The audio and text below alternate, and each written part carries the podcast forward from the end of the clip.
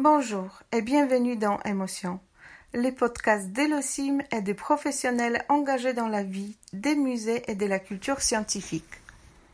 Ce huitième et dernier épisode d'Émotion accueille Ludovic Magioni, directeur du Muséum d'histoire naturelle de Neuchâtel en Suisse. Un lieu où les expositions convoquent foule d'émotions humour, amusement, joie, mais aussi d'autres ressentis comme la peur ou la tristesse. Avec tous les soins apportés au récit, à la dramaturgie, au choix des œuvres et de la médiation à la scénographie, Ludovic nous livre ici quelques clés qui animent sa pratique professionnelle pour donner vie aux expositions et aux émotions. Être sincère, se sentir libre d'oser, ou encore cultiver la complicité et le plaisir avec le public.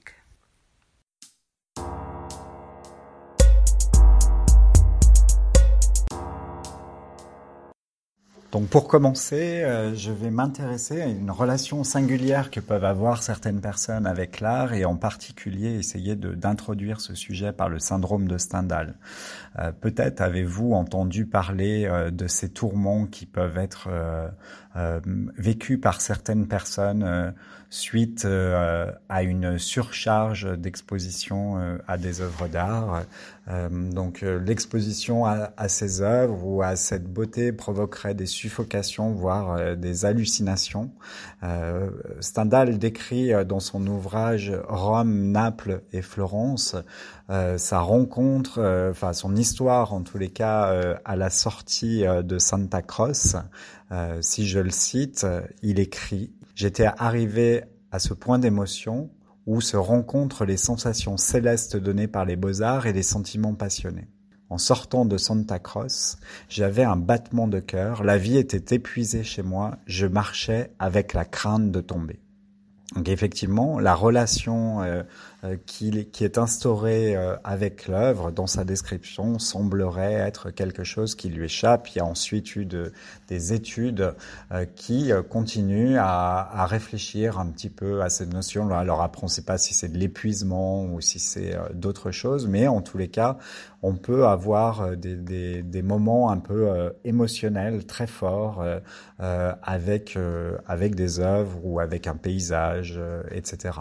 Euh, tout ça pour dire qu'en fait, assez rapidement, quand même, on a senti que euh, les émotions pouvaient être des choses qui étaient euh, véhiculées dans les musées ou dans lesquels on pouvait vivre des choses. André Malraux, par exemple, on a fait aussi une sorte de manifeste où pour lui, la relation à l'œuvre doit être complètement sans médiation et elle doit être comprise euh, immédiatement, euh, chose qui, euh, comme pour le syndrome de Stendhal, n'est pas vécue par tout le monde et par le plus grand nombre, d'où au fil des années l'idée de l'apparition de la médiation et de nombreux dispositifs mis en place pour accompagner les visiteurs de musées à tenter de percevoir des sujets d'une manière pas purement académique, mais euh, également euh, en les enrobant euh, avec une dimension sensible et en invoquant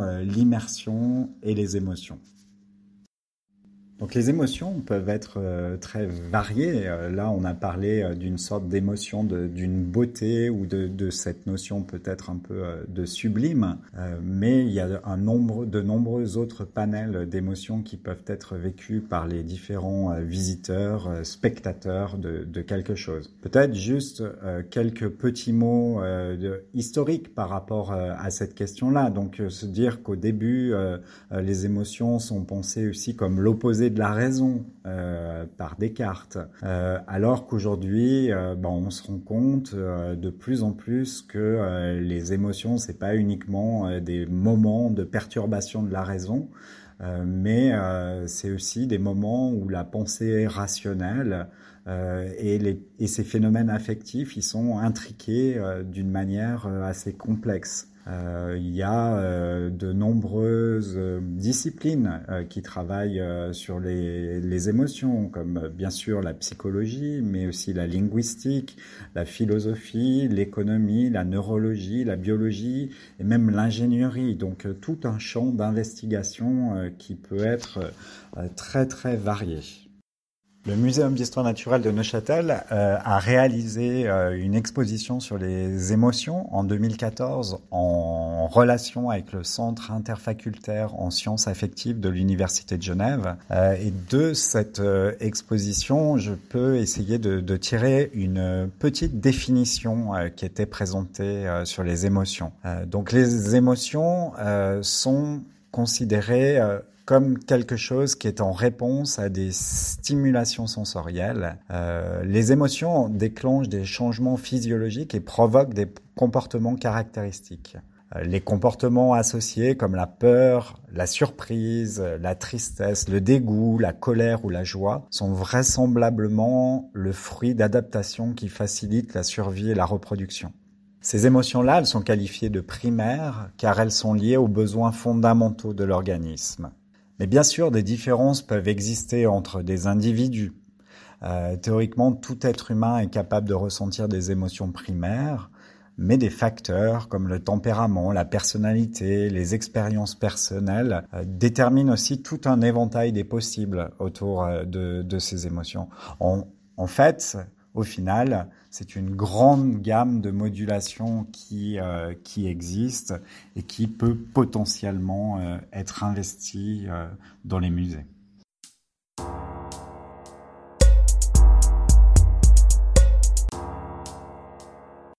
Alors que fait-on de, toute cette connaissance euh, dans les musées? Est-ce que les émotions euh, ont leur place? Est-ce que euh, ça n'a aucun sens de, pouvoir parler de, cette chose-là dans le domaine muséal? Alors c'est vrai que moi, je, je, parlerai un petit peu du point de vue de l'exposition, la place des émotions dans les expositions.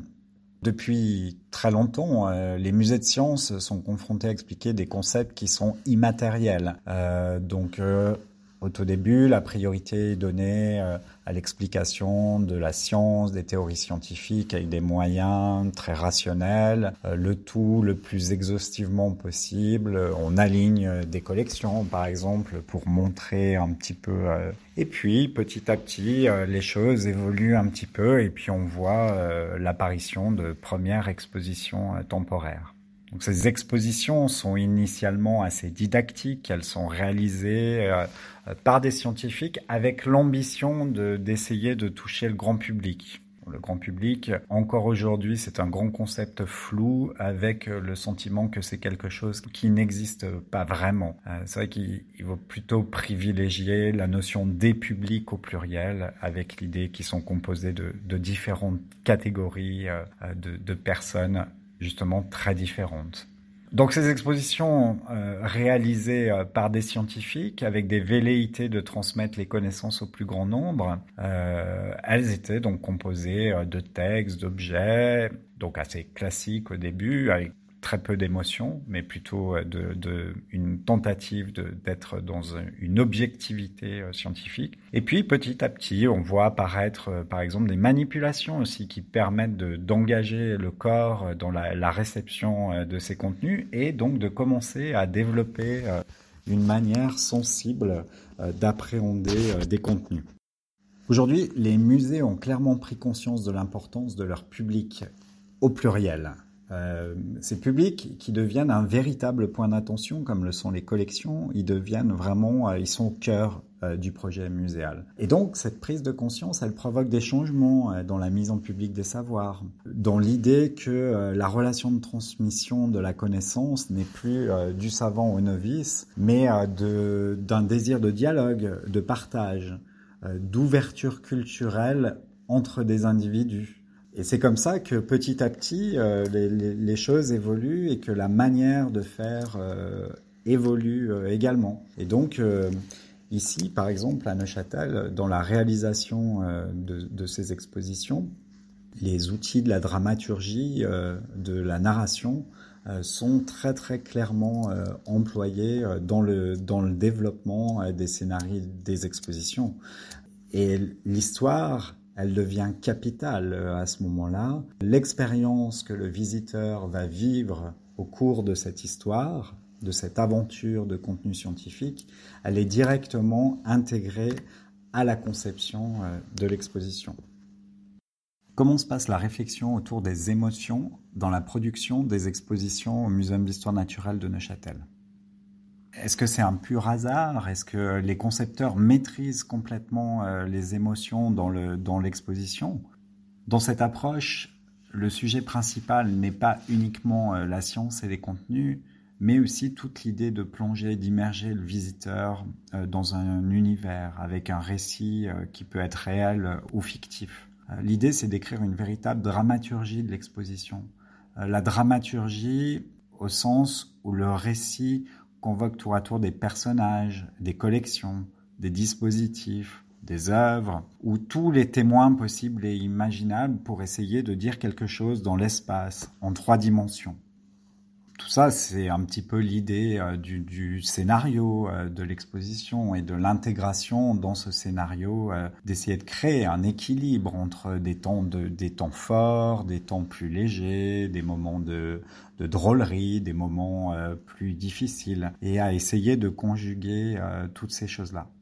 Mais on l'a dit un petit peu avant, les émotions ne sont pas universelles, loin de là. Comment est-ce qu'on peut essayer d'être juste? Comment euh, ne pas blesser? Euh, Comment essayer doser euh, ces émotions?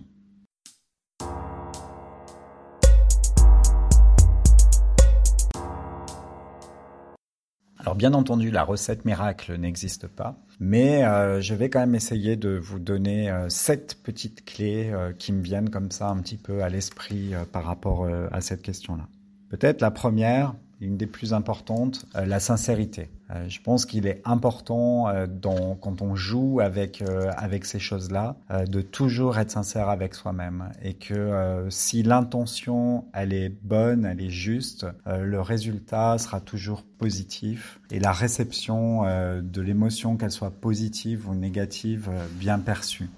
Deuxième idée peut-être l'idée géniale.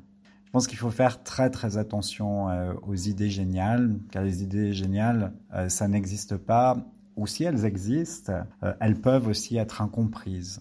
Donc le plus important en fait, c'est de discuter, de tester ces idées avec des personnes qui peuvent être le plus variées possible, et puis de pas hésiter à les faire évoluer et à les faire changer, parce que là aussi le résultat sera forcément meilleur.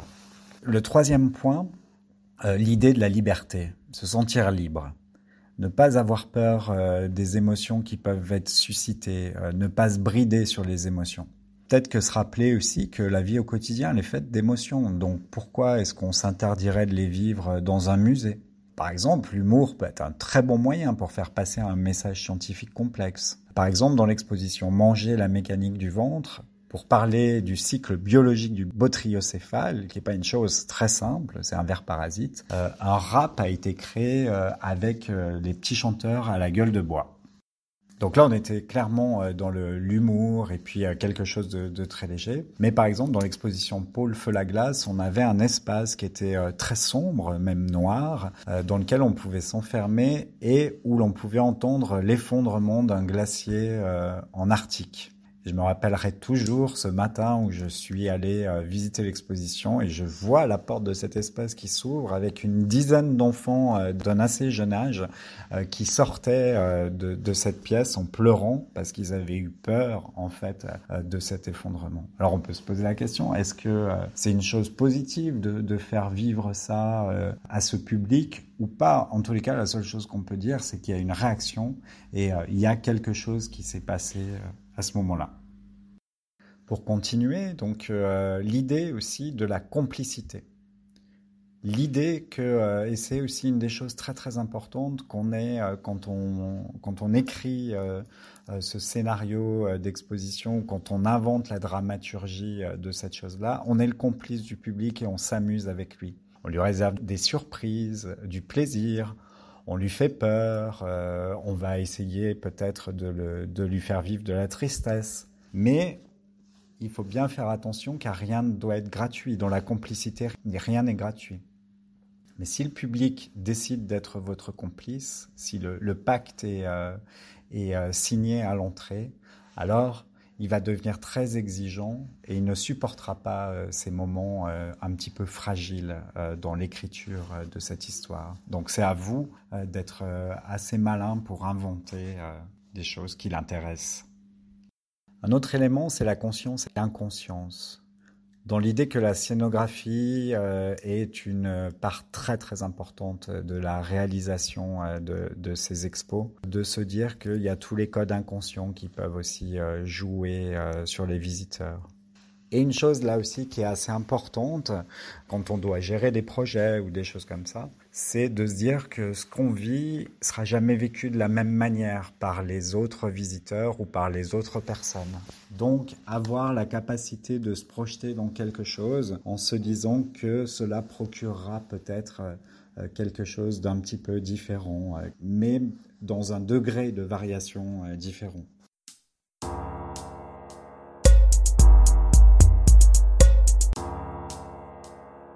Peut-être une idée qui est, euh, qui est aussi assez simple, c'est l'idée de se décharger.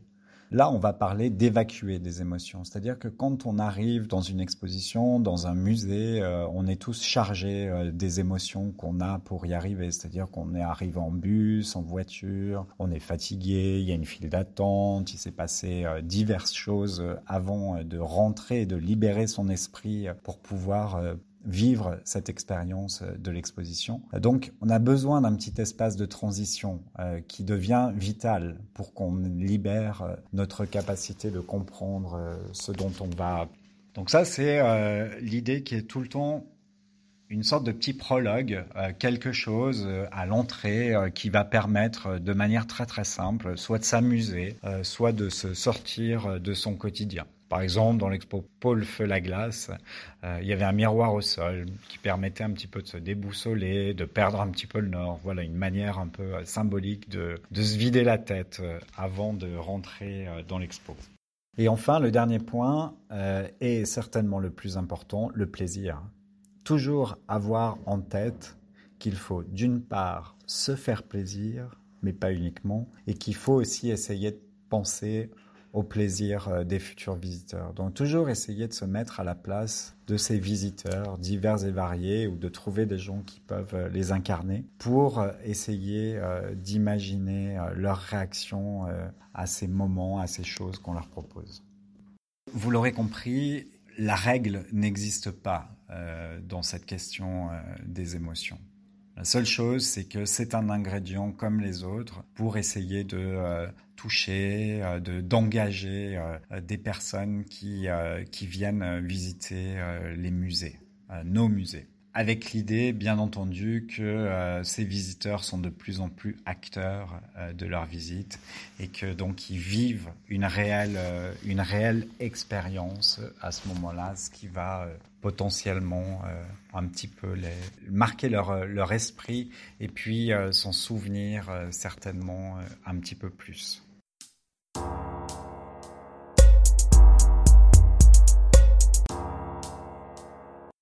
Grand merci à Ludovic Magioni pour son témoignage éclairant. Découvrez les articles qui accompagnent son propos et voyage au Muséum d'histoire naturelle des Neuchâtel grâce aux ressources relayées sur la plateforme en ligne OSIM à l'écoute des savoirs à l'adresse suivante podcast en singulier Cet épisode conclut notre podcast Émotion tout en ouvrant de nouvelles perspectives de réflexion. Merci chaleureusement à l'ensemble des professionnels qui ont contribué. Et vous Quelle place occupent les émotions dans vos pratiques professionnelles? Pour continuer à explorer ces thèmes, l'OSIM lance une étude avec un questionnaire en ligne. N'hésitez pas à y participer. Vous trouverez les liens sur notre site internet. On se réjouit de découvrir vos expériences professionnelles et émotionnelles. À bientôt!